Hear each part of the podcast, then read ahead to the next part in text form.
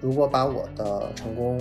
就归因到什么事情上的话，这个冥想是最大的一个因素。我什么都没有的时候，我的感受也非常的好。就这种不断的自我发现，其实会给人很多的启发。当我们太过于用思维了，用思维和知识来考虑的时候，你就很难去用心感受，就很难去用主观来自己相信自己的主观感受。然后这种自我梳理呢，可以让他更好的管理自己的欲望和取舍。那进行更好的取舍之后呢，其实你会达到一种就相应比较通透的状态。你需要用自己的感受去找到那个点。它其实是把过程中你的这种所谓的觉察和这种观关你的想法、关你的念头、关这种所谓的来了又去了的无常，还是再回到你生活中。大家好，我是 Vivian，我是 Hearty Lab 的创始人。Hearty Lab 是一个崇尚自然、倡导并践行正念生活方式的创新品牌。Heartily Talk 是我们旗下的一档泛冥想类的谈话节目。每一期节目呢，我们都会邀请一些热爱并践行着正念生活方式的伙伴，来与我们一起探讨并分享正念的生活理念。我们期望能够和你一起觉察自我。感知世界，热爱生活。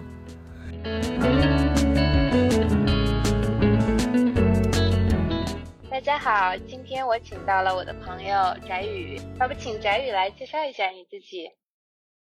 哎，Hello，Hello，谢谢 Vivian 邀请。呃，Hardy Labs 的朋友们，大家好，我是翟宇。翟老师啊，大家都叫你翟宇还是翟老师呢？呃，这个是这样。呃，首先我真名就是叫翟宇了，然后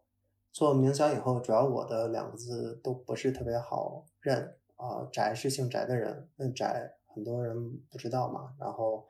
宇是大禹治水的禹，所以也很多人就是不太好记，所以就改成呃宅在家的宅，宇宙的宇。然后这样一来比较好记，二来其实比较应景，因为你看这个影响其实本质上。就像一个宅起来的，但你自己拥有整个宇宙一样，所以这个感觉其实很像。嗯嗯嗯，还是便于记忆，嗯，而且也比较亲和。是。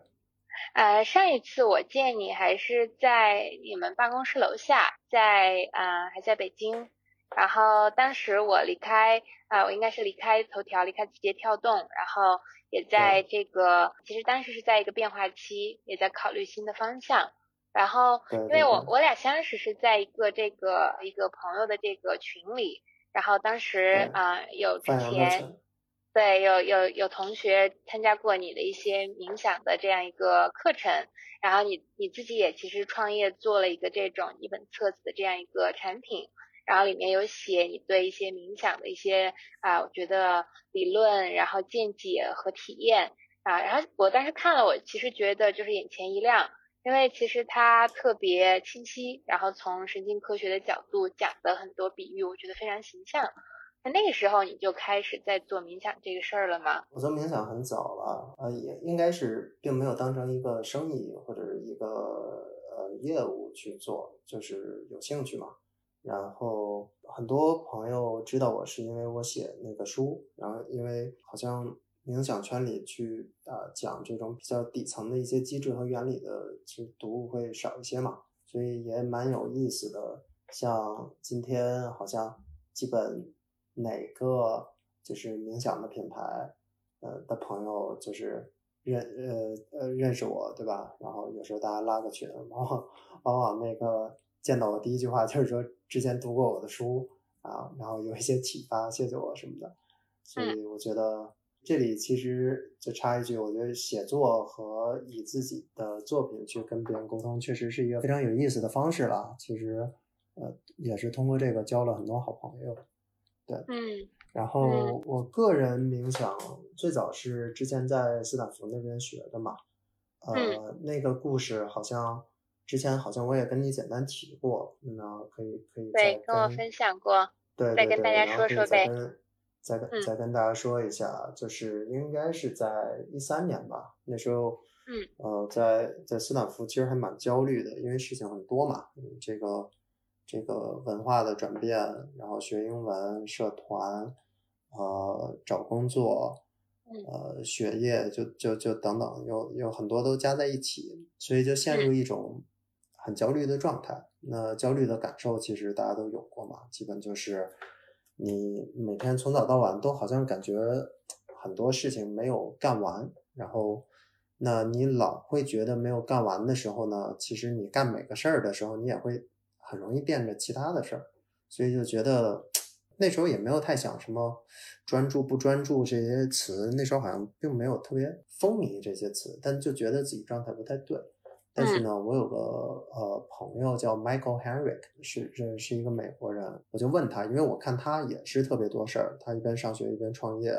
然后同时还答的全什么的，呃，就很有意思。他很有意思的一个点就是，你什么时候跟他说话，你都会觉得有条不紊的，对吧？就是跟我那种状态是蛮不一样的。嗯，所以我就问他，我说，哎，你这个有什么？就是你你是怎么做到的？然后他就呃提了说，他其实练了三四年的冥想，他说这个对人的这个管理自己的状态其实很有帮助。当时我其实是就不太明白嘛，嗯，其实觉得蛮悬的。然后他又讲了他老板的故事，就他因为之前正好在桥水基金，那个老板就是这个这个呃瑞达利欧呃瑞呃中文翻译叫瑞达利欧嘛，然后呢。这个就他的履历呢，就是说所谓被称为什么金融界的乔布斯，对吧？他管的对冲基金好像是差不多在一千亿美金。然后呃，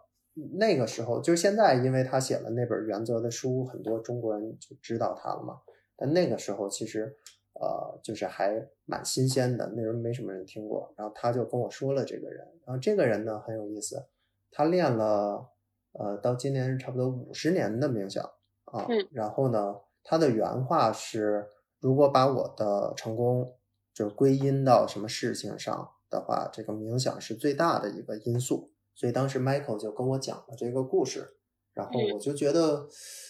就就就很好奇，所以可能也混杂着一些这种，就希望自己的状态更好，也混杂着一些这种对成功的渴望吧，然后就去学了。呃，学了冥想啊，是从那么时候开始，然后呢，在呃学完了以后，当然学完了以后，就可能在第三四天的时候，就感觉就非常不一样，就是你会，因为我是属于这种体感比较好，所以上手很快，呃，在在第三天的时候就很明显，就感觉心里压着的很多事儿就没了，那这时候你的感知就会很强，你看蓝天的时候，你会觉得格外的蓝。那个感觉给我印象特别深，我记着在斯坦福校园，然后就就在那儿呆呆的看着天空，看了。你提到过这个绿树红花，对的，我树也更绿了。是的，是，是的，是的，因为因为其实正常的时候我们不太会觉得，但是你如果在长期焦虑的时候，你其实是会跟这种很敏锐的这种感觉是会脱开的，然后这时候它一下回来的时候。给你的那种冲击还是蛮强的，是一下豁然开朗了，把之前包裹着的自己打开了。嗯，是的，呃，就有点像，就是说去，比如说去海边度了个假，对吧？刚回来似的。嗯。呃，但因为只有两三天嘛，就是两三天的冥想，然后就让我达到那效果，当时就觉得就很 神。然后那那当然就后来就就一直练，那这个就随着经验越来越多。会发现很多很好的一些其他效果啦，什么路越走越顺啊，对一些信息啊敏锐度提高啊，这些我觉得可以待会儿我们详细聊。嗯，long story short 的话，基本就是我在一六年回国，回国的时候呢，那时候国内也没有什么人去做冥想，所以刚开始是我交一些朋友，因为我知知道这个东西好嘛。然后就交朋友，然后后来是有媒体就找到我，是硅谷密探，然后他说，哎，这个很多硅谷的人练冥想嘛，就做了个这个公开课，所以是这么一个渊源，我开始去教一些冥想，然后教冥想也同时就是因为当时是我有一个相当于科技创业做一个写小书的网站，所以写就是也是因为那个网站写了一本这个冥想的小教程，这么开始教，然后呃刚开始就是业余教，然后业余教呢，后来发现说，哎，这个很多问题就是同学会问很多问题啊，你比如说你你什么冥冥想提升觉察怎么提升啊？你练练多久啊？然后你在冥想的时候，对吧？有的时候要这个大家说什么容易走神儿，走神儿你拉回来拉不回来怎么办？它有很多特别具体的问题，你会发现按照现有的一些理论体系，其实说的不是特别的明白。你就比如说，如果按照当时的那个超越冥想的那些话，对吧？有什么神意识啊、大一统意识啊，这个东西其实就是就就就很不具体。所以我就在想说，有没有可能去创造一个，就是能说得明白的一个体系，然后让它的作用更好，让它的练习效果更好。所以这个是后来我就想说，那去看一下这个神经科学那边有没有关于，就是跟冥想或者跟人脑运转相关的一些理论。所以看了一年的神经科学吧，然后所幸的是。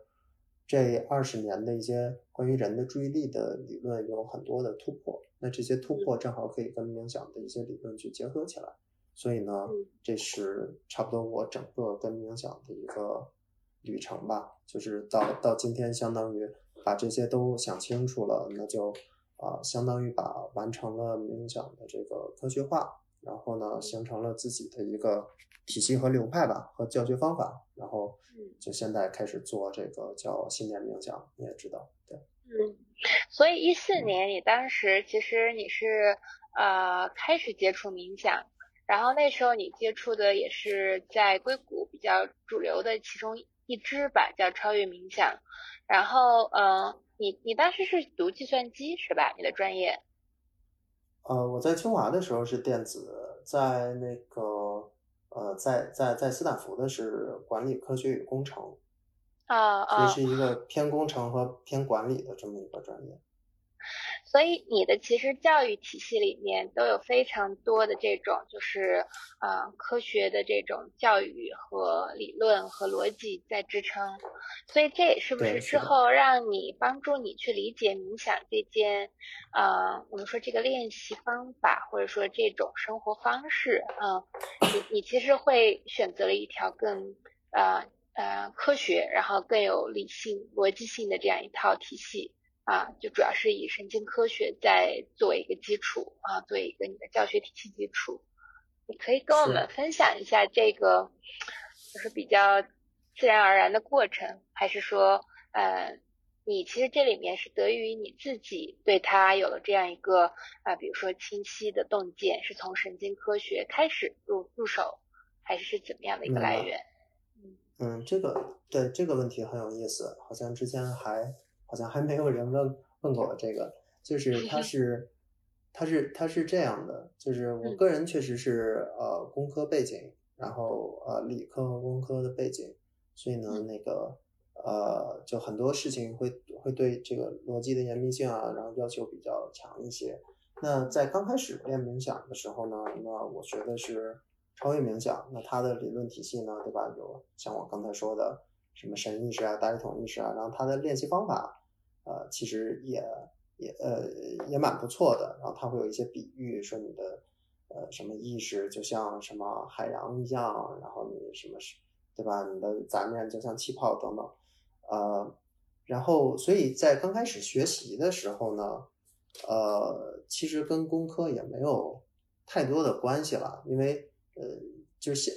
现现代的这些很多冥想教育呢，其实它有点像打太极。对吧？其实你打太极，你说哦，你这个手势这么比下来，比下来，然后你感觉到什么什么哪儿有个气，或者是怎么怎么样？它其实是在描述你这个感受，对吧？那么你如果感受够强的话，其实你只要感受到他的那个感受，他确实是有会有这种能让人安静下来的效果。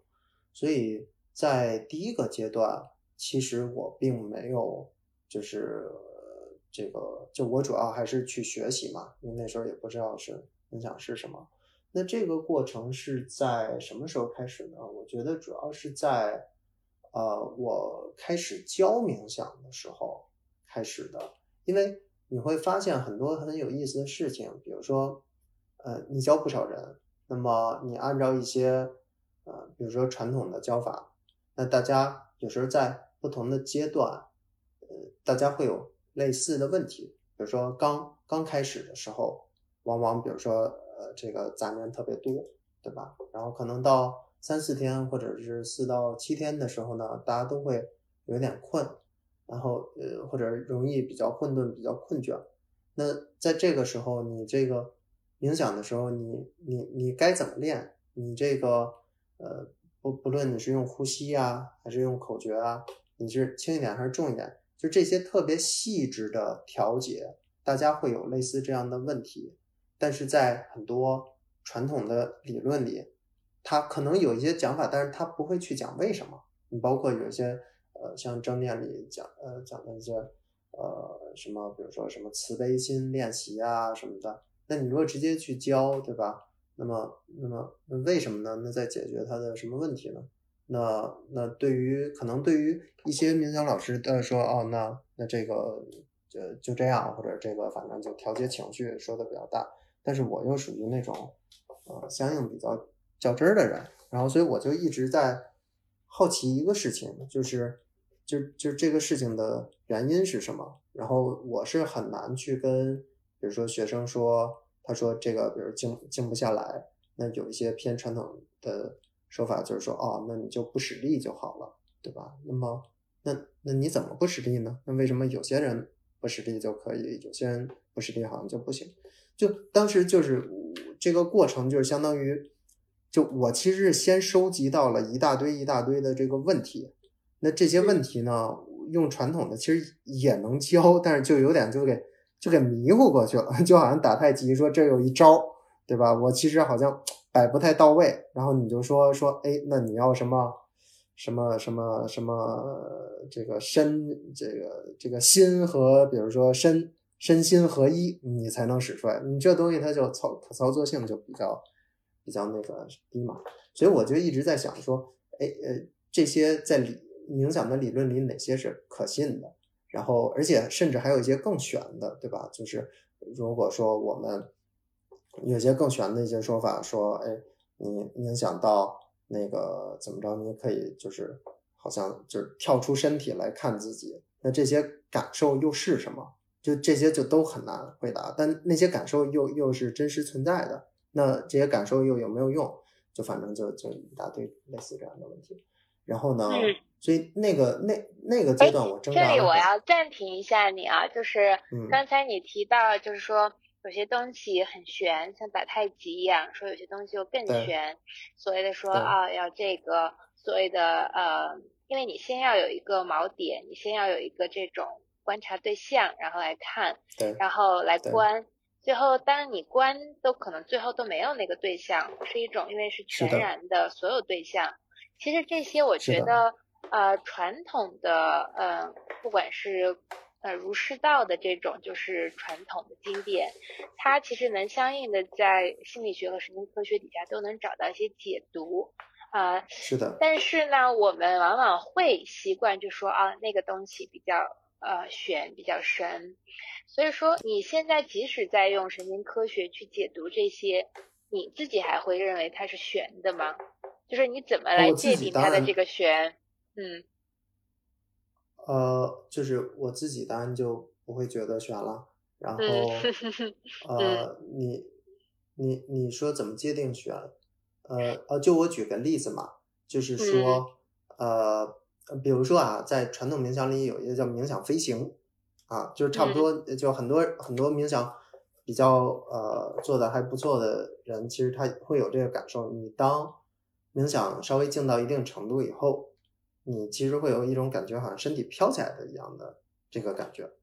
那那那这个在呃传统里就叫冥想飞行，在有一些呃流派里，反正都有，可能名字大概不一样。但你这个就是是不同的。你这个如对你如果不解释清楚的话呢，那你其实就会就我说的悬的点就是大家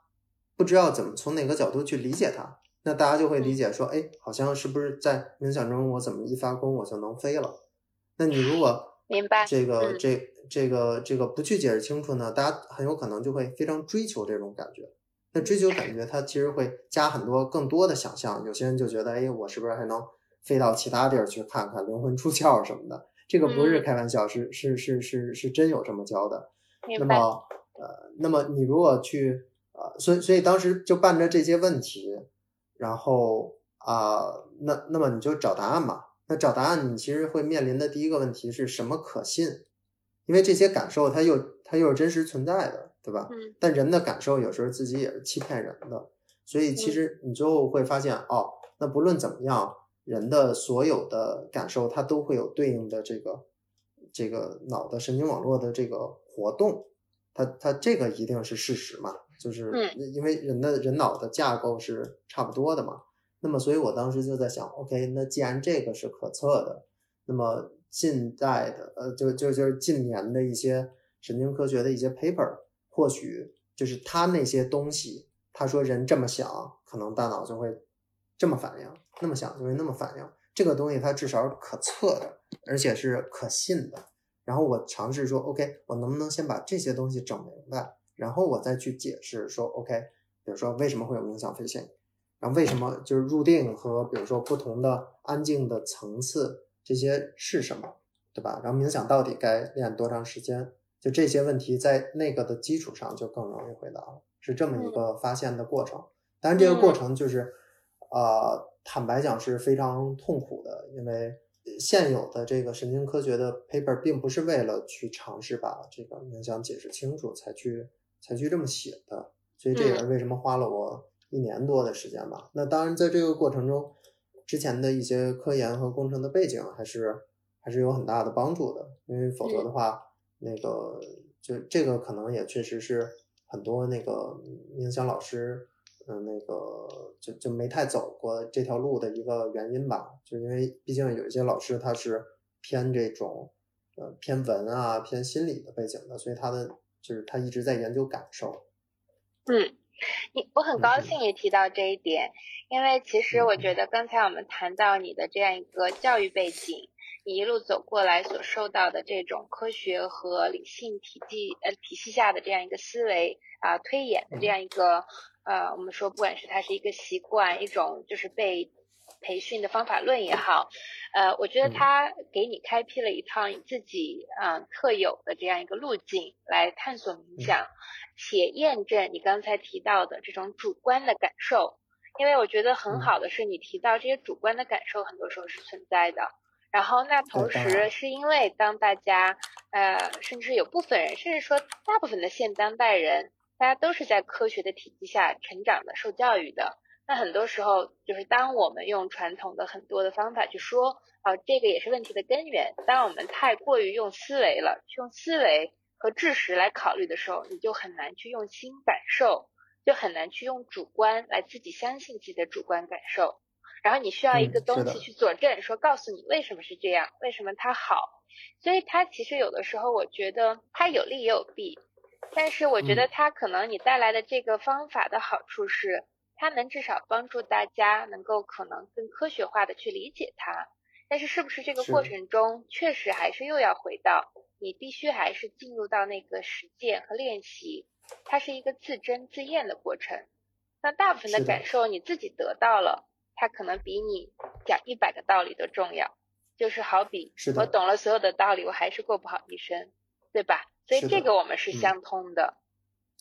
嗯，这里你认有同吗两个？方嗯啊，我我我我认同，就是这嗯里有两个方面嗯嘛，这里有嗯两个方面。我举个嗯例子，比如说咱们健身的时候，对吧？嗯你嗯比如说通过普拉提啊或者瑜伽呀、你去呃练一些这个，比如说这个这个腹部啊核心的一些训练，他会跟你说啊、这个怎么去，比如嗯说用气啊、或者像传统中我们说，哎，说气沉丹田，对吧？嗯好嗯那么这个其实是一个感受型的一个一个描述。嗯啊、那么在今天呢，如果是比较有经验的一个，就不论是体能训练师还是瑜伽师，他会跟你说说，哎，你你你看一下，就是人体的结构是这样的，这块有一个膈肌啊，就是膈肌就是就是管呼吸的一个肌肉啊，然后你去这这么做，你体会一下这个呼吸，然后你去这个收一下膈肌，然后你会感觉这个气去放在这儿，所以其实呃，就是首先你说的有一个点肯定是对的，就是不论怎么样，那么由于它是一个身体练习。它就像它就像游泳，它就像瑜伽一样，就是你你需要用自己的体感，你需要用自己的感受去找到那个点。但从我但另外一个方面呢，从我们学习的角度来讲呢，它有更容易懂的描述方式。比如说，当我们去讲气沉丹田的时候呢，很有可能就是他每一百个人他理解的这个。这个这个气沉丹田的那个感觉，可能有，比如说有三四十种啊。有些人可能觉得这个叫沉，对吧？有些人可能觉得那个叫沉。但是呢，大家是有一样的膈肌，大家是有一样的呼吸肌的。那么，如果哎说，你看你这块的呼吸这么一一一收缩，你这块就会有这个感觉，那大家就更容易把这个概念层面的东西和自己体感的东西去联系上。所以这种联系呢，其实可以去帮助你更快的去去理解这个体感。所以就是我我说这个比喻的意思，我觉得到冥想其实也是一样了。其实说的很好，呃，嗯，解释的很清楚，嗯。那你能不能用这个？不好意思打断你了。对，因为我其实想说的是，我觉得它很好的、很有价值的一点就是。它用其实当代人更容易理解的这种思维和语言去解读它，但同时还是返回到实际的这个体验和练习，甚至就是我们说的可能很多的这种就是体验中。那如果你给大家其实用最简洁和最科学的语言来解释一下冥想，以及科普一下。帮我们科普一下，就是以神经科学为基础的这样一个冥想的一个体系是什么呢？我觉得是这样，就是首先我们先从冥想这个词来说哈。冥想这个词呢，就是今天很多家大家在宣传说冥想跟健身很像啊，所以呢，就是那健身大家其实也理解它是个大词，所以其实你本质上饭饭后百步走，你也可以叫健身，对吧？非常专业的这个举重训练也可以叫健身，所以今天冥想也是。就是它是一个特别大的词，所以你可能比如说在这儿闭着眼想着什么灵魂出窍、什么轮轮回这些，其实也可以叫冥想。你可以说，哎，我我就是为了安静，或者就为了想什么，也是叫冥想。那由于是这么一个大词呢，那么呃，今天有很多的，比如说流派去呃去尝试说，哦，你这个叫冥想，还是那个叫冥想，还是这个叫禅，那个叫禅？但其实这个。就是我想说明的，其实没有那么的重要，因为就是它就像健身似的，因为它是一个大词，你最后是希望通过一些啊，往往是自己坐下来，然后闭上眼的一些自己思维的某种的引导和自我的调整梳理，去达到自己一些更好的一个一个思维状态。所以我觉得这个是一个冥想的一个本质吧。那么。那么，因此，那在我看来呢，冥想就是，那你什么样的动作，你最后能达到什么样的目的，就是这两个的关系是最重要的。呃，那么在我看来呢，冥想有几个比较核心的这个叫模块吧。第一个呢，是它要解决的是我们这个不要有太多的注意力残留。那什么叫注意力残留呢？就是今天我们很多人都想解决一些。什么不专注啊啊，然后什么失眠啊等等的问题，那么我们可以就随便挑一个呃这个不专注来看。那么由于人脑在这个神经科学这个呃机制啊，它当你想一个事情，然后从一个事情去切换到另外一个事情的时候，前一个事情它并不是说就跟开关似的，哗啊，好像你想它的时候就跟就跟那个灯亮似的。你你不想的时候就跟灯灭似的，它并不是夸就全灭了，它是它就跟好像还有点余温啊，有点余的亮光似的，它会隐隐的在那儿。所以我们我们的想法也是此起彼伏，对不对？所以它就是有点像你从一个事儿想到另外一个事儿，然后在很多的时候，我们想到新一个事儿的时候呢，之前的事儿其实就就就不太想了，它自然而然就过去了。但很多时候很多事情不是这样的，尤其是我们相应比较担心的事情。那么，所以我们会经常有一个感觉，比如说，假如我们刚跟人吵了架，或者刚有一些什么事情啊，或者比如刚看一个电影，这时候我们再去工作的时候呢，可能工作一会儿稍微缓一下，就会又想到刚才的事情。那么这个其实是不专注的来源，就是你的注意力会残留，会会会会，你会有很多的想法。啊，情绪去积压在你的这个潜意识里面，啊，那么这个是冥想要解决的呃第一个问题。那么，那它解决的方法，对吧？那个其实我相信你们的听众多少都有一点基础了，大家也差不多知道，就是找一个安静的地方坐下来，然后我们通过把自己的注意力放在一个锚点上，啊，常见的是呼吸，然后或者用一个。呃，口诀在我看来，口诀是更好一点了。然后啊，去不断的重复。那么其实他做到的呢，是由于你这个口诀在大脑中本质上也是一个，它之所以叫锚点，它就也是一个信号嘛。所以相当于你在专注在这个信号的过程中呢，那其他的会淡一点。但由于这个这个冥想本身的这个呼吸啊、口诀啊，它又没有意义。你在重复的过程中，其实这个信号也越来越弱。所以呢，在你比较弱的时候，你会自然而然的去走神到其他地方。当你走神到其他地方的时候呢，那么你就会呃就飘一会儿，你往往会意识到，哎，我走神了。然后这时候呃，相当于告诉自己说，哎，我现在在冥想嘛，那我再轻轻的拉回来。这样在不断的走神和拉回的这个过程中呢，我们有一点像以一个这个比如说口诀来作为锚点，去拉着其他。潜意识中的杂念或者潜意识中的这个注意力残留，一点一点的去安静下来。那么在这个安静的过程中呢，有这个不同的层级。那当然就是最安静的，就是大家经常听说过的叫入定嘛，你会有一种四大皆空的一种感觉。那当你从这种感觉去啊抽出，就是在冥想完回到现实生活中呢，你会非常自然而然的这个。呃，这非非常的平静，然后也非常的专注，因为这些积压的事情都被清空了嘛。那么，所以就是这个能力本身是非常重要的。包括比如说，很多时候我们失眠，失眠其实在现代人来讲，大部分的人就是因为白天想的事儿太多了，他停不下来，然后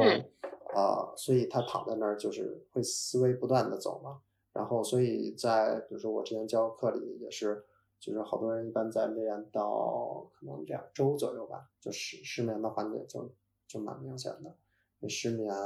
调整。然后我我我我另外觉得冥想一个特别呃重要的点就是，而且也是我觉得呃就是现现代冥想里面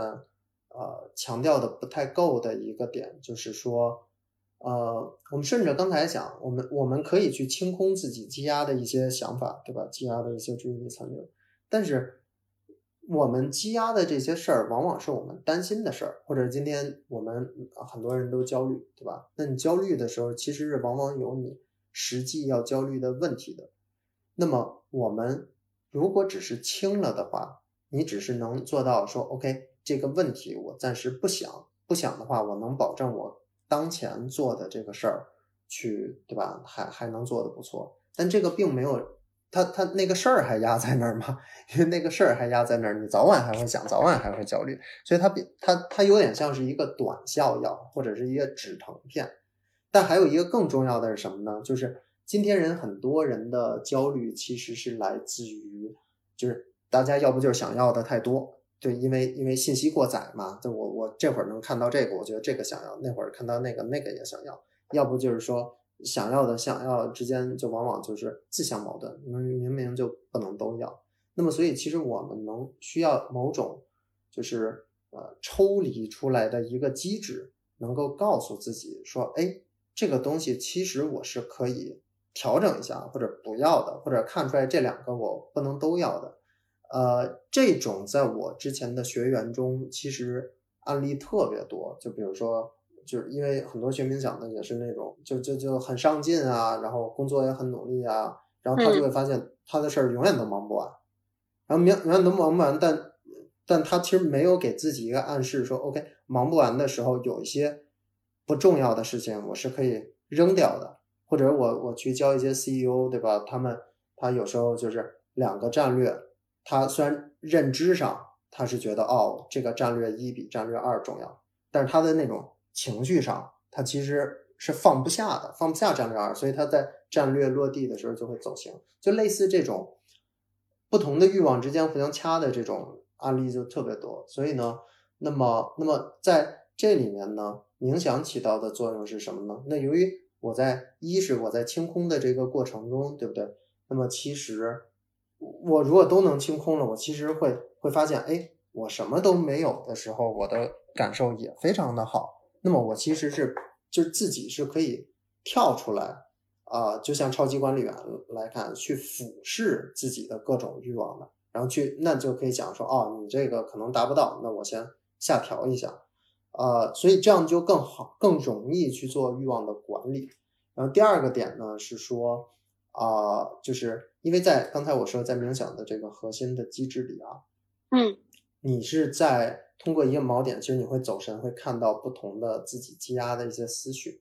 那么你积压的这些思绪呢，往往是其实自己心里隐隐觉得重要，但是呢又没有特别的，就在在可能在平常的时候没有太认真去想。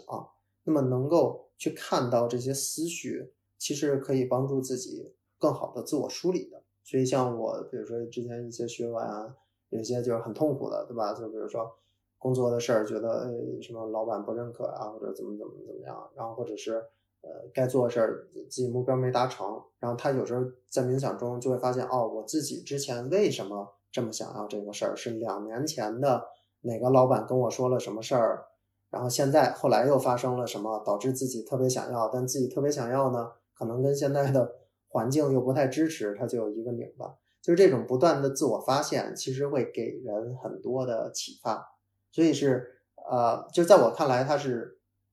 几个因素共同造成人可以进行更好的自我梳理，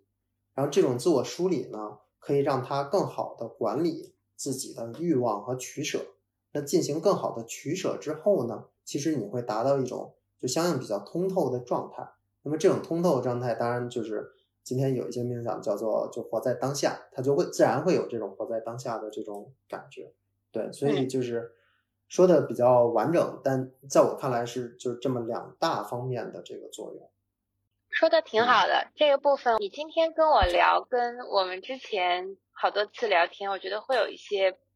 变化。我觉得，对，我觉得是好的 变化。我其实特别高兴，对你今天把这块，我感觉是梳理的更深了。嗯，因为其实我最近我们在做 Hearty Lab 的这样的一个冥想和正念的，呃，我们叫嗯社区品牌吧，其实也是在传播，或者是说呃在跟更多的我觉得这个行业的同同路人一起去探讨啊，包括像跟你一样的这样子，就是非常我觉得专注的在做冥想的这种教学的老师或者说朋友，因为你自己也是一个我们叫修行者 practitioner，我觉得其实很多。和是殊途同归的。我自己其实最近也有跟，甚至是一年前、两年前比较大的一些，我觉得变化是对这个事情的理解。我觉得，呃，超出了我们刚才你提到的那个说，非常早期认为它我们叫比较功利的有用啊。比如说什么叫有用呢？就是说它帮我缓解压力，然后它能帮我达到专注啊，甚至说它帮我提高我的这种工作效率 （performance）。我觉得这些，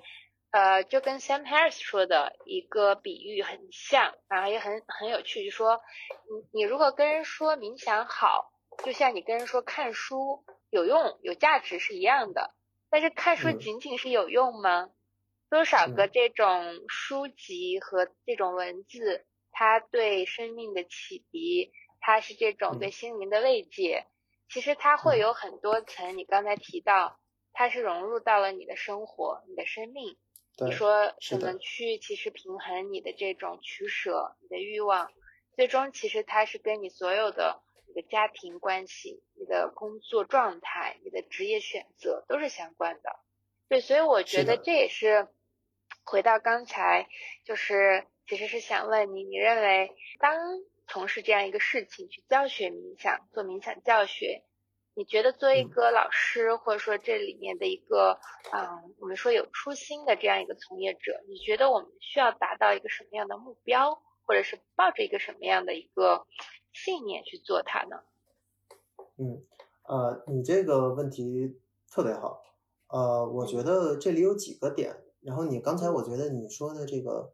读书的这个这个比喻也特别好。就在我看来呢，其实冥想和读书就特别像，就是为什么呢？它它特别的底层。就比如说冥想的本质呢，它其实是说，对吧？我想安静下来，我可以特别快的安静下来，同时呢，我能特别好的自我发现和自我梳理。那你说自我发现和自我梳理有用吗？它其实你很难讲它有什么，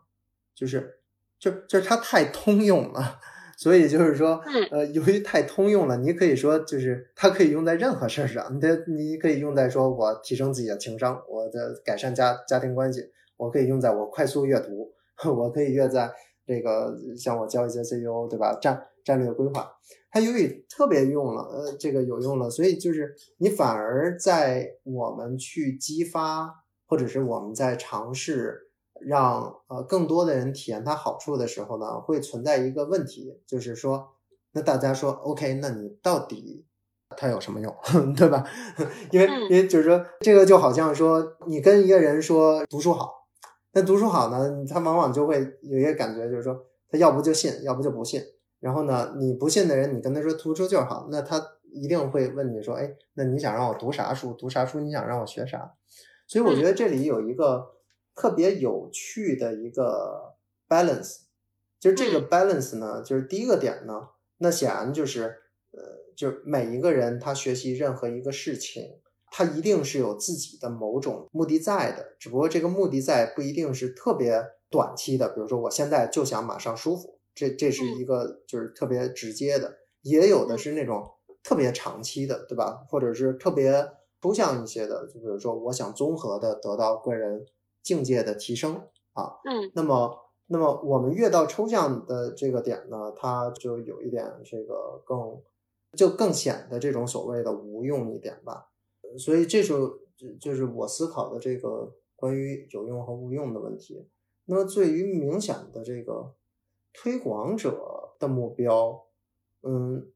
那我觉得可能不同人不一样吧。其实我的目标就很简单嘛，其实刚才也说了，就是。我觉得，呃，之前的很多事情呢，它就像刚才我们说的，它有用在哪儿，无用在哪儿，它是怎么回事儿？这个事儿呢，讲的还不够的明白。然后我觉得不够明白，其实阻碍了大家去理解这个事情的呃作用。所以我的一个核心目标是让这个事情足够的明白，然后让它的效果足够的好。那这样会有更多的人呢去。至少有兴趣去尝试，啊，那那么当然可能就是不同的这个，呃，就今天咱们咱们这个行业有做平台的，有做工具的，有偏引导的，那大家可能着重的这个场景点都会有一些不同吧。嗯嗯，你刚刚也提到了，你说希望它过程能够呃让用户理解的更明白，然后效果更好。然后是那这个里面，你现在看到就是大家练习了冥想，对冥想有一定的这种接触和体验，短期的或者说有些其实长期的，啊，你感觉大家大部分都是什么效果呢？首先，首先我觉得冥想是，就是说，虽然在咱们的圈子知道人已经蛮多的了，但我觉得整体来讲，给我的感觉就是基本上是属于，哎，我听到有这么个事儿，很多人都说很神。啊，我想试试，我也不知道怎么试啊。我觉，我觉得，我觉得这是大众的理理解了。嗯。然后在偏小的这个，就互联网圈也好，创投圈也好啊，那大家可能尝试的人会多一些。那尝试的人，很多人的入门的理解呢，是跟一些平台的一些呃人生的引引导啊。那么这这个是就是刚开始的一个理解吧。那那但是就是就像我。好像我之前也给你打过这个比喻，就是人生的引导就有点像说你学游泳，然后呢给你套上一个游泳圈，旁边用绳拉着你游泳圈游。你确实哎也好像有一个我觉察到自己什么身体的一个感觉，但由于他这个人声，对吧？就像一个游泳圈是一直在拽着你，你其实没法去到一个特别深的一个程度，因为你到特深的程度的时候，那个人生本身就成为一个干扰了嘛。所以我觉得，就是如果你问今天大家的状态的话，我的感觉有，就最最泛最外面的一层是大家就是感兴趣。对吧？这些可能叫 early majority 还是怎么样？early adopter 对，可能是 early adopter，但 early adopter 真正偏系统学的是比较少的。然后再往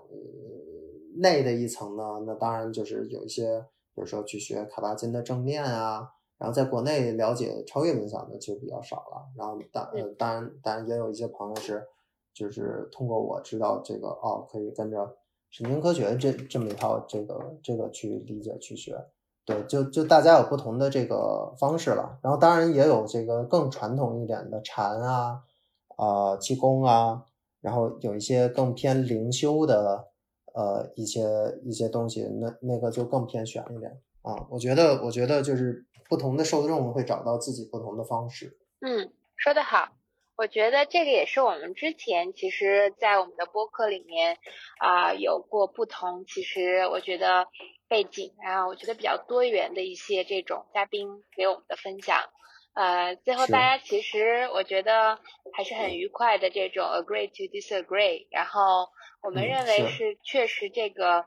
佛陀创造了这个八万四千个法门，它其实一定是会让每个人都找到还是开启自己本自具足的这种智慧的一个方法。啊，就之前包括我跟邵一波聊过，然后啊，他其实，在这么多年他自己的修行，包括他在这个领域，他也其实我觉得助力了很多人去更好的，我觉得认知自己、个人成长，包括从事这样的行业，然后来我觉得做这样一个事业。然后呃，有一次他提到了一个呃一个点，我觉得我是非常触动的。他说，嗯，很多时候大家其实，在生活中。有时候就是要有那样一个时刻，就是叫 have a taste 啊。他说，其实你感受到了快乐和那种非常底层的平静和幸福，啊，每个人都有啊，每一个人不会是说啊，有的人有，有的人没有。其实那个我觉得很多时候就是天然的，大家可能是一种很自然的，我觉得我们叫正念的状态，或者说最平衡的状态。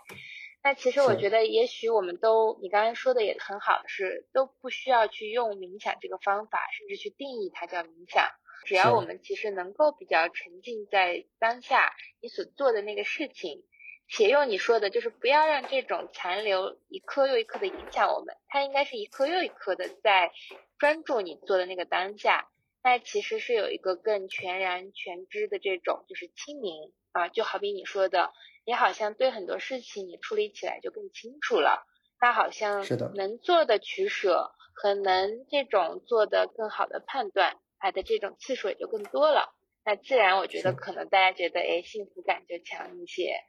是这个是这个意思吧？嗯，对你说的非常对，它这个东西是一个正循环，它就是你如果自己的很多事儿理得更清楚，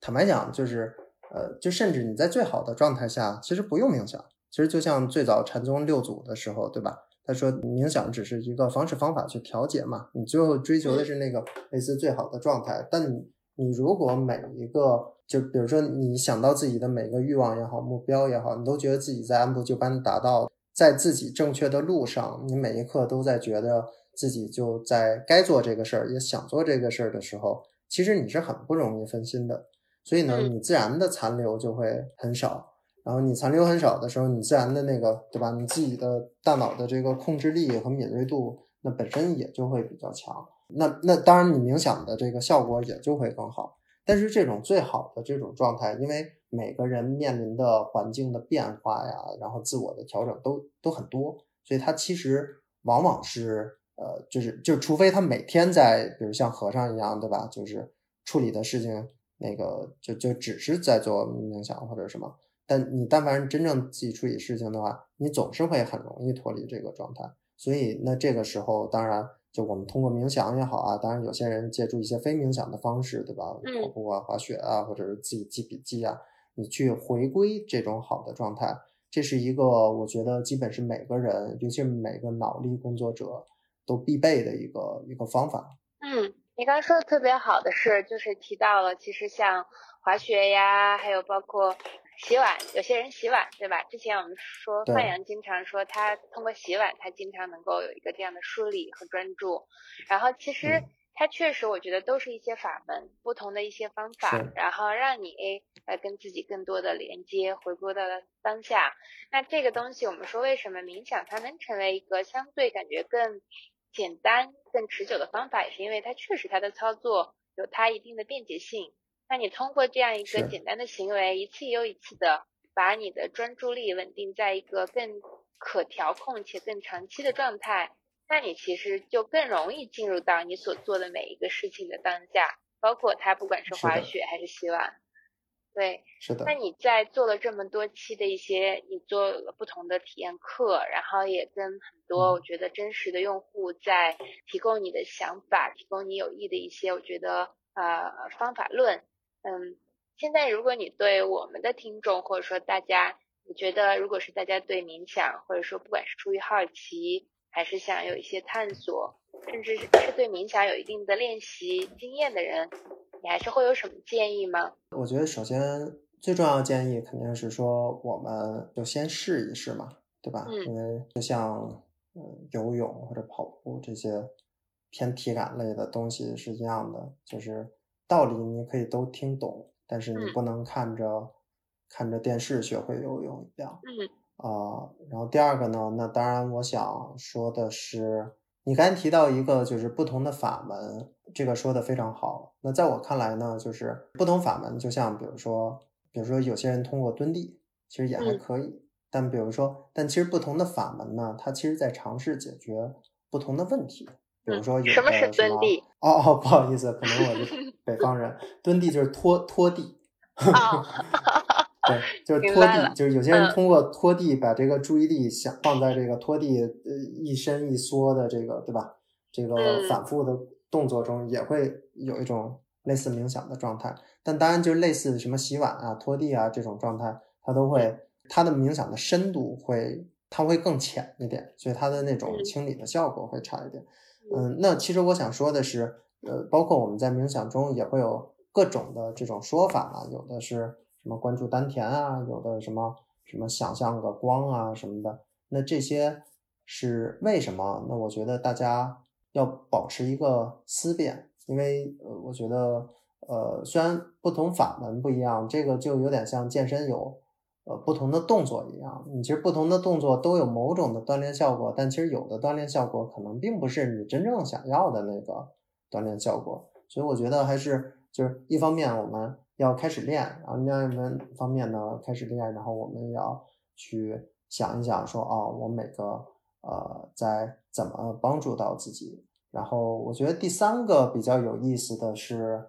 在我看，因为因为我教了不少人了嘛，就从这个呃从很抑郁的到就是其实自己就是想自己本身状态就不错，就是想提升的，然后从高管到。呃，就是高管创始人到，比如说我们什么管监狱和管居委会的，其实，嗯嗯，形形色色的都有。嗯，那么我觉得大部分人，你去就是以类似提升觉知为目的，它相应是不太能坚持的。嗯，这这是我的整体的一个感觉。所以就是让自己多去意识到说，OK。我们在比如说在生活中，我我我可能我今天的状态不错，对吧？和我今天我其实做了一些冥想，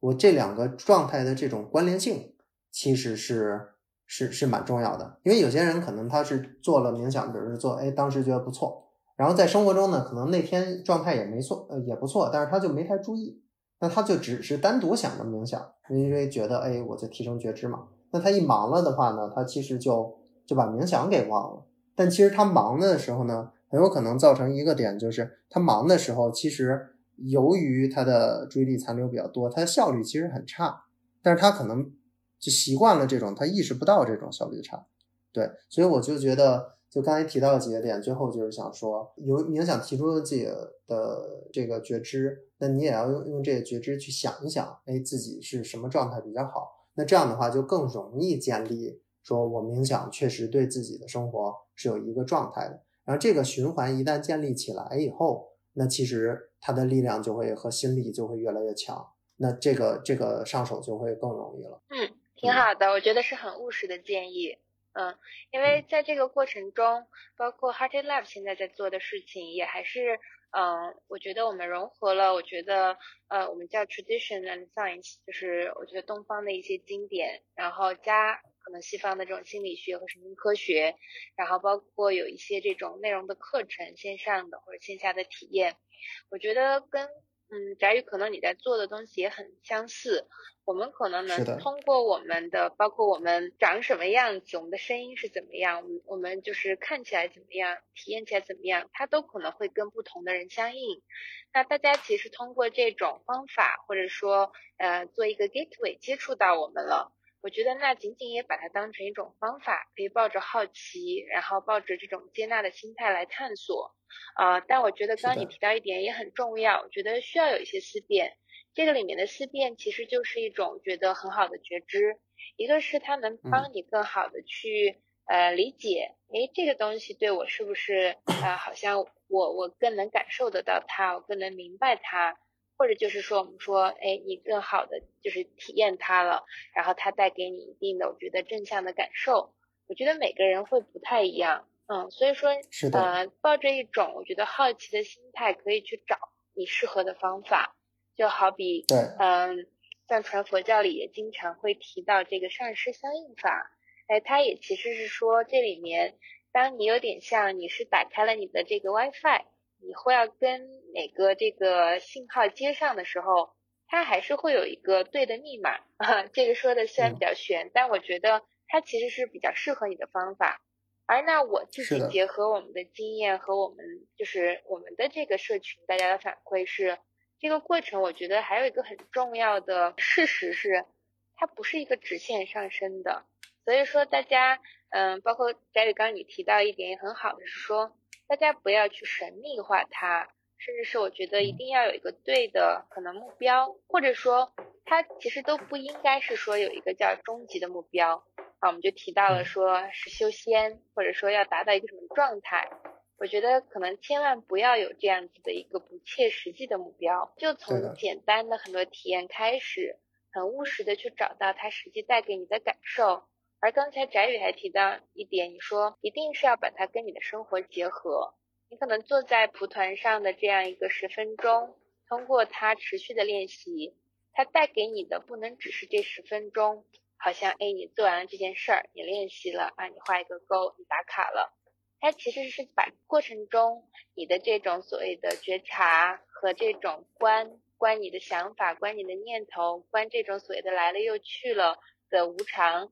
还是再回到你生活中，包括你蹲地的时候的那种感受，哎，那这些所有的东西，它都还是最终一脉相承的。那你就提到你说你最后啊，很多人可能也通透一点，然后也更自在一点。你说的几个点都特别好，就是一个是开放心态，我觉得开放心态其实反而是，就是如果你的听众中有一些呃，就跟我一样科学背景的人，我觉得有一些偏科学背景的人，反而他相应心态。不够开放，因为当然也不完全怪他，因为之前的理论就太过悬了嘛。但是呢，其实逻辑化这种理性思维体系下的训练，嗯，我觉得其实他会更是的，不太容易关注到主观的感受。嗯，呃，他也不是没太关注到，他就是说，他这个东西是一个 self fulfilling 的自我实现的一个东西嘛，就是说，他觉得这东西对吧，听也听不懂。他就不愿意去试，不愿意去试呢，他就没有这个感受，没有感受，他就更觉得这这都是骗子，对吧？但是从某种角度上讲，讲他这个主观感受本身，它确实是真实的。那么，所以他只不过就是说，这个真实的能不能被更描述的呃更更清晰一点？所以，那那去跳过这个心理的这个障碍，我觉得呃，这个这个。一方面有咱们的一些努力，对吧？不论是从传播上，从各种方面上去讲的更清楚。然后呢，另外一方面呢，呃，就是确实是需要这个这个听众或者是一些用户，对吧？嗯，开开放心态说，哎，我们先试试看看是怎么回事儿。然后呢，然后你提到，我记得你提到另外一个点，其实也很有意思，就是说我们在冥想中的一些念头拉回，其实跟我们在生活中的这种，对吧？比如说你注意力一旦涣散了，你突然意识到说，哎，比较敏锐的拉回来，其实一样的。所以其实从某种角度上来讲呢，你在冥想中感受的是最小的这个，就是脑的念头控制的一个最小单元。所以在这个最小单元，你如果很敏锐的话，它其实对你生活中的一些这个思考能力啊，呃，和平常的像你提到的一些清明，呃，这个脑子分析力更好，就是它这些是。在你的使用过程中，它是相关的，然后它的感受也是一致的，所以这个应该是算一个基础能力。这个其实你用神经科学解读，其实就会很清楚。呃，我记得 UCLA 的一个这个他们的正念中心的一个这个教授也讲过，嗯，就是这个其实是叫呃注意力的可拉伸性啊，有点像它是一个注意力的维度。他说原话是这个叫呃 the spectrum of the awareness。啊，它其实可以就是拉得很近啊，你像显微镜一样，你放大，它是一个很精微的啊。包括我们说你是一个非常具体的、具象的，这个也是所谓我们刚刚提到的呼吸的锚点，然后包括呃咒语的锚点，然后 mantra 的这种作用，还是说慢慢你可以把它放大一个可能更大一点的，哎，甚至到最后你没有锚点，你所有的都成为了你的锚点，那就是一个 open awareness。那所谓的就是最终为什么很多时候冥想说，包括有些流派还会要求你不用闭眼，你睁着眼睛啊，就包括你要用你的六根、你的眼睛、你的听觉去看去收，因为这些东西其实最后是一个你全部都能关注到，他们好像在各自的位置上都很自然的处理的很好，不需要你去不就是有一点不偏不倚的，哎，你都能看到，都能关注到这种状态。嗯，是的，所以按按照这个曾国藩之前有一句话，就是我蛮喜欢的，就叫什么“灵明无助，灵明无助，当下不杂”，就差不多是这么一个感觉。呃，那么说的再平白一点呢，就是我们大脑平常很多时候是你看着啥就想啥，我们有时候对这种我该想啥不该想啥，其实往往是不够敏锐的。但你如果去敏，就是更敏锐一点呢？很多时候就会有很多的效果，甚至比如说我们在训练营里还测过，就是让大家去提升这个自己的阅读速度。你比如说，当你去就是读书或者读什么的话，你会大脑中刻意的意识到说，哎，如果我是想接收某类的知识点，我先暂时，比如说跳到某一个段落的细节的时候，对吧？我让自己的大脑更注意，我跳到这细节，但是我不要。就是完全的忘掉，比如说这个整个事儿的大的结构和大的 picture，我有一种感觉，说我自己现在在哪儿的这种感觉。然后在整个阅读中的各种跳跃和各种呃怎么样去呃，就是维持这种不杂乱的这种这种结构的话，那么其实它的就是阅读效率其实是会快的。那当然就是它不只是阅读，其实可以任何事儿，所以呃就包括调整专注啊。嗯，对，所以，所以我同意你说的，我觉得这个是一个非常底层的一个大脑使用的一个方法吧。然后，然后刚才你还提到有另外一个点，我觉得，呃，目标感，嗯嗯，我觉得目标感是一个，我觉得整个行业都需要解决的一个问题吧。就是今天，呃，就是就一方面，就像我说的，呃，我们在开始冥想的时候，因为你要先试试嘛，你尤其你在冥想的过程中，你其实冥想的过程是。它本身就是清空，所以你没有任何的目标，这这个是很显然的。但是你冥想本身，大家既然花时间去做，那大家肯定是往往去追求某某种的功效。那么这个东西呢，就像我们最后这个冥想的效果怎么度量啊？然后包括这个，比如说我们希望管理自己欲望到这种就是叫活在当下也好啊，叫什么禅说的什么吃饭吃饭喝水喝水也好。就这种状态又怎么去度量？我觉得是啊，应该去有一个呃相应就是衡量的某种的这个解释的。那么其实，在传统的这个呃一些冥想中，冥想体制中，它虽虽然说的比较虚，但其实它是有类似这样的这种不同层级的概念的，什么四禅八定啊，什么什么什么的。那么我在我的那个冥想体系里，其实也也有对应的这个东西。我觉得这些东西其实会给人一个，它不一定是目标，它给人一个相应比较好的一个一个一个度量，然后去意识到说，哦，我现在的自己的这个程度在哪？那这样的话，他自己练起来也会就是更知道在哪儿，更呃有的放矢一点吧。啊，这是我的一个感觉。嗯，我觉得你提到这个目标呢，可能我也可以说说啊我的想法。嗯，我觉得。这个是我这几年其实有一些变化，特别是我觉得当代人、现代人，我们在觉得我们在都市生活啊，大部分的人都是在这种啊公司，然后有庞大的组织，然后呃大部分的时候都有很多的协作啊，然后我觉得很多时候，当我们开始做一件事情的时候，或者说我们的人生其实。在我们读书的时候，就是有一个目标啊，每个阶段你都有个目标，然后公司你在从事的一个项目也会有一个目标。我觉得往往有的时候，其实当有一个目标的时候，嗯，我觉得是个好事儿，它其实会让你看到一个远方的方向，然后呢你开始走。是。但是其实在我近段时间对冥想的理解加深了之后，我会觉得有的时候目标需要比较放松的去实现，但是目标还是需要有的。就是说，我们是怀抱着一个我们叫什么样的初心？那包括我们说到可能浅层次的，你是想通过冥想来专注、放松、解压，哎，那其实没有问题。因为早期当我们去练习，甚至很长一段时间都在练习专注的时候，它能够自然的帮你能够解决这些问题啊。当然，它远远不止能解决这些。我觉得，那它可能在更深的一个层次。我们叫所谓的内观的部分，然后 insight meditation 也都在讲。那你最后你观的是什么呢？其实还是一个你看到了这种叫无常以及事物的好坏，就是有阴有阳这种所谓的无分别心去对待事物，以及最后我觉得当你能够有了更多的我们叫全然的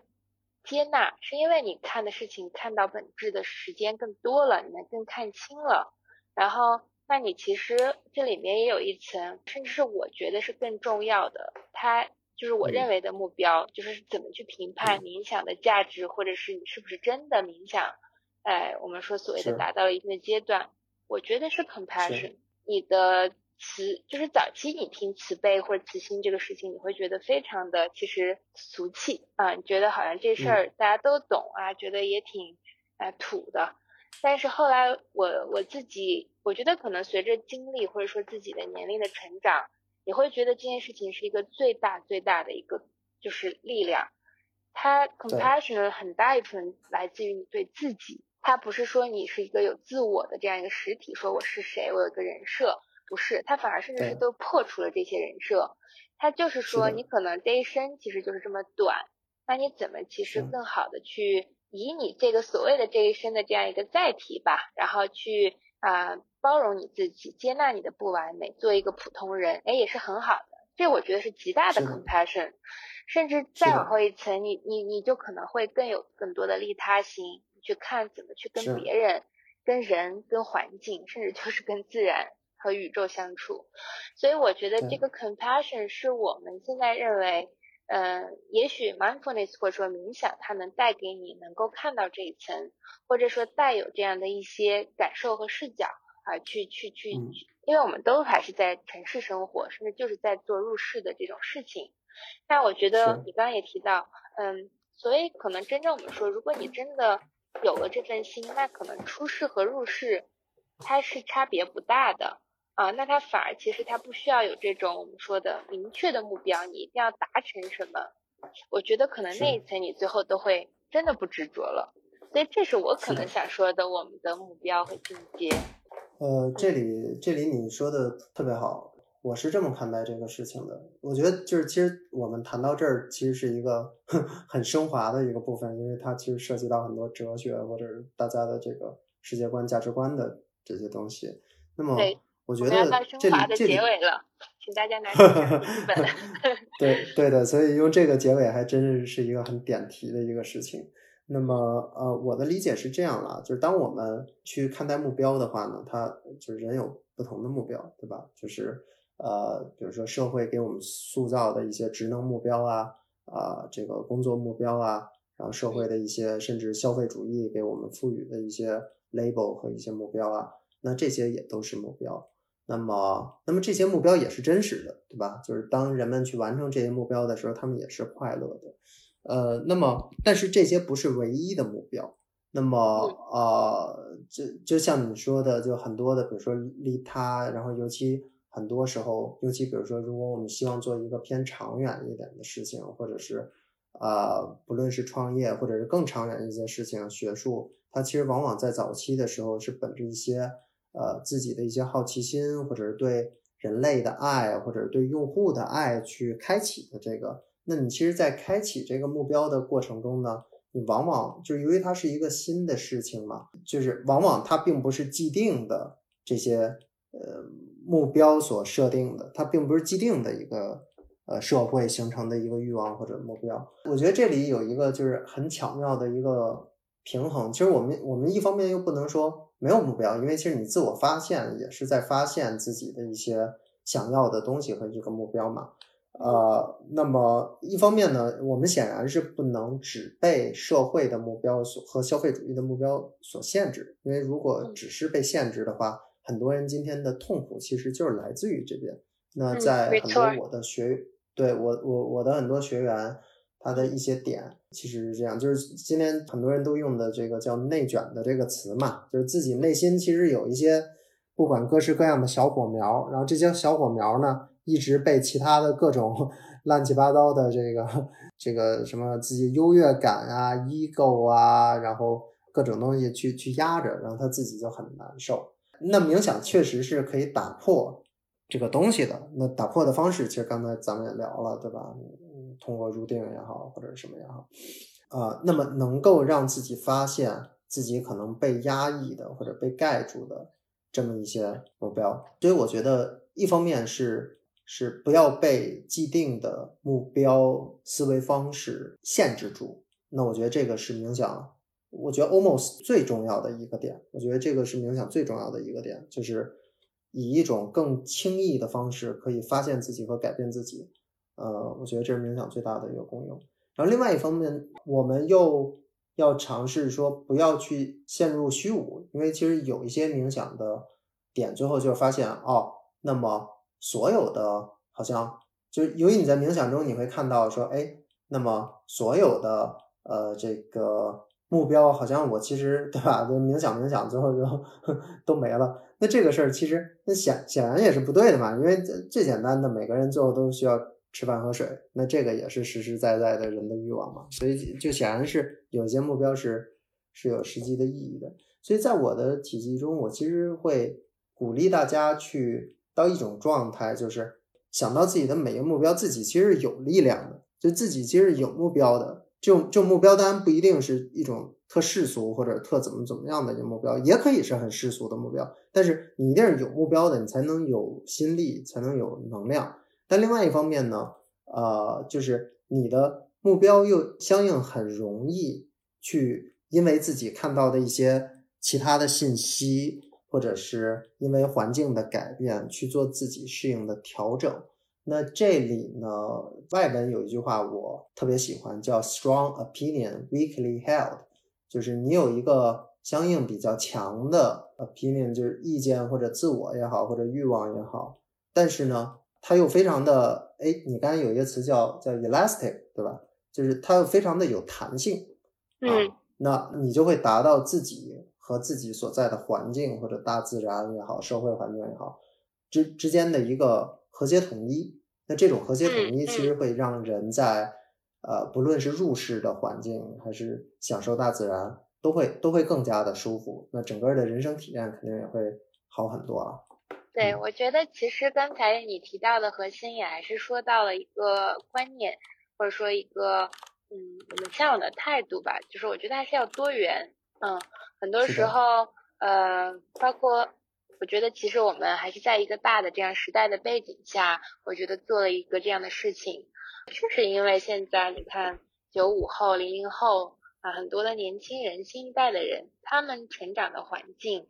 在这样真的还是更富足的中国成长的这种，就是年轻人，大家会天然的有很多文化上和嗯物质上的自信，然后那大家其实对事业的选择、生活的体验就会变得更多元，所以其实也会，我觉得给了我们这样一个机会，让我们来，哎，能其实更多的有。啊，往内看，然后能更关注自己的心心灵成长、个人成长的事情，所以我觉得也其实是特别感谢这样一个大背景。那那最终其实我们也希望，哎，因为有这样的一个可能契机，我们也其实通过这样的一些声音和方式，能感染到大家，让大家去做觉得更多元的事情，甚至就是成为你该成为的那个种子，它应该发出来的芽。然后它是一个比较充盈的全然的生命，对吧？所以这是可能今天我们的结结尾语，所以也很感谢翟宇老 师，你做的这个事业啊，我觉得也一定会帮助很多的人，也其实成就了你自己，你自己也因为做这件事情，我觉得应该是非常的啊幸福和欣慰的。是的，我的我的看世界的角度啊，然后我的朋友啊，我觉得都有很多的。嗯，变化，所以也非常感谢 Vivian 邀请我。我觉得大家殊途同归，我觉得其实每个人都是在迭代自己，然后帮助别人的这么一个路上。那么咱们所从事的这个事业，由于它它太底层了，所以其实我们，嗯，我觉得算有幸运吧。其实去看到很多人，然后也帮助从从一个比较底层的角度去帮助到很多人，我觉得这个是。啊，我们比较幸运的地方，对，所以，嗯，大家一起努力。好啊，我们最终还是可能，我觉得帮不帮助不知道，但是我觉得最终我们都是回归到吃饭吃饭，该睡觉睡觉，啊，就是踏实的过过每一天。嗯，好，谢谢你翟宇，然后也希望我们众之后能够有机会也可以参与翟宇老师的一些课程，或者体验他的一些内容，在心念冥想。然后也可以大家去关注啊和探索。那个之前也跟你说，那我可以给你们的粉丝也有一些小福利嘛，我之前的小教材也可以送给大家。然后好的，那个有兴趣的可以来跟我的助教要。好的好的，我们之后发布在我们的公众号里。行，好，那我们就这样，好，拜拜，拜拜。